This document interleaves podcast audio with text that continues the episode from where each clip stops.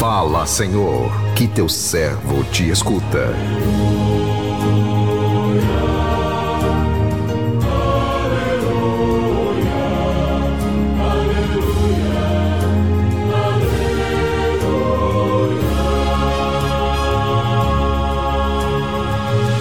O Senhor esteja convosco, Ele está no meio de nós. Proclamação do Evangelho de Jesus Cristo, segundo Lucas. Glória a vós, Senhor.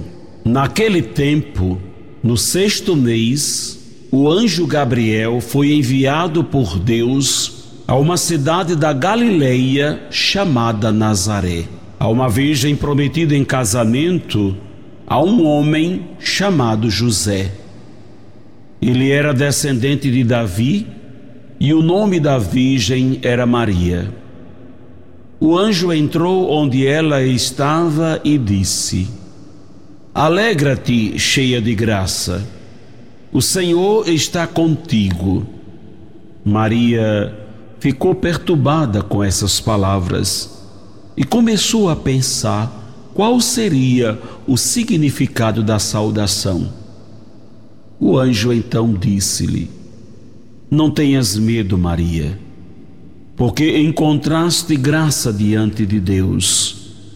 Eis que conceberás e darás à luz um filho, a quem porás o nome de Jesus. Ele será grande, será chamado Filho do Altíssimo, e o Senhor Deus lhe dará o trono de seu pai Davi ele reinará para sempre sobre os descendentes de Jacó e o seu reino não terá fim. Maria perguntou ao anjo: Como acontecerá isso se eu não conheço homem algum? O anjo respondeu: O Espírito virá sobre ti e o poder do Altíssimo te cobrirá com sua sombra. Por isso, o menino que vai nascer será chamado Santo, Filho de Deus. Também Isabel, tua parenta, concebeu um filho na velhice.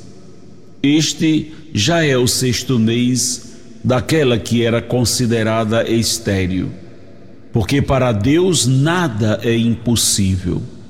Maria então disse: Eis aqui a serva do Senhor, faça-se em mim segundo a tua palavra. E o anjo retirou-se. Palavra da salvação, glória a vós, Senhor.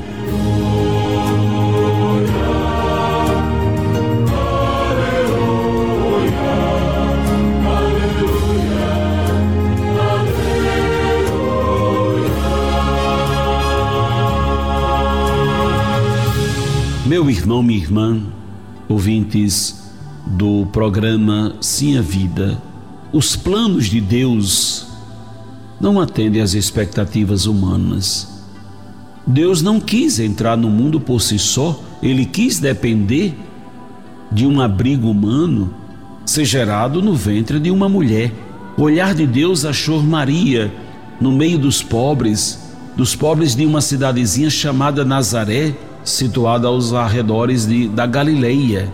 Foi para lá que Deus enviou um mensageiro para fazer a esta jovenzinha prometida em casamento a um homem chamado José uma proposta desafiadora: gerar o seu filho, aquele que viria libertar o povo da escravidão do pecado.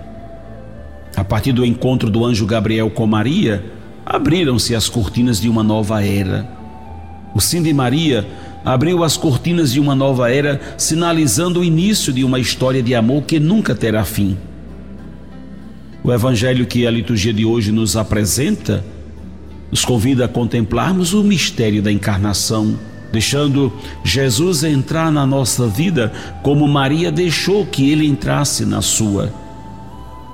O projeto que Deus idealizou para salvar a humanidade corrompida pelo pecado começou a se desenvolver a partir do sim de Maria. Na sua simplicidade, Maria estava longe de compreender o projeto de Deus a se realizar através dela, pois tudo que lhes fora comunicado pelo anjo era grande demais para o seu entendimento. Mesmo sem entender, ela não hesitou em dar o seu sim a Deus. As incertezas de Maria deram lugar à certeza quando o anjo lhe revela a promessa de Deus, afirmando que o Espírito Santo lhe daria total assistência no processo da encarnação. Confiante de que o Espírito Santo lhe daria a força necessária para que ela pudesse levar em frente a missão que Deus lhe confiara. Maria abraçou por inteiro o projeto de Deus e com o sim de Maria, o sonho de Deus tornou possível. Iniciou-se a construção de um novo reino, um reino de amor, de justiça e de paz. Uma das mais belas formas de agradecermos a Deus por tamanho amor é responder ao seu chamado com o sim de Maria, um sim sincero que não fique somente na palavra, mas que, a exemplo de Maria, nos coloque em movimento a serviço do reino. Para dizer sim a Deus, não precisamos saber exatamente o que Ele quer que façamos, basta nos entregarmos a Ele como servos, como fez Maria. Eis aqui a serva do Senhor, faça-se em mim segundo a tua vontade. Como Maria, apresentemo-nos a Deus com firme propósito de dar a Ele o nosso sim, um sim de fidelidade ao seu projeto de vida nova com o seu exemplo, Maria nos ensina um jeito simples, simples de sermos de Deus, que é sendo inteiros no amor.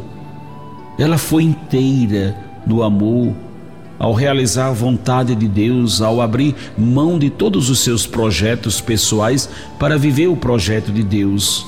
A oração proferida pelo anjo no encontro com aquela que geraria o Filho de Deus, ainda hoje está na boca e no coração de todos aqueles que veem em Maria a ternura materna do Pai.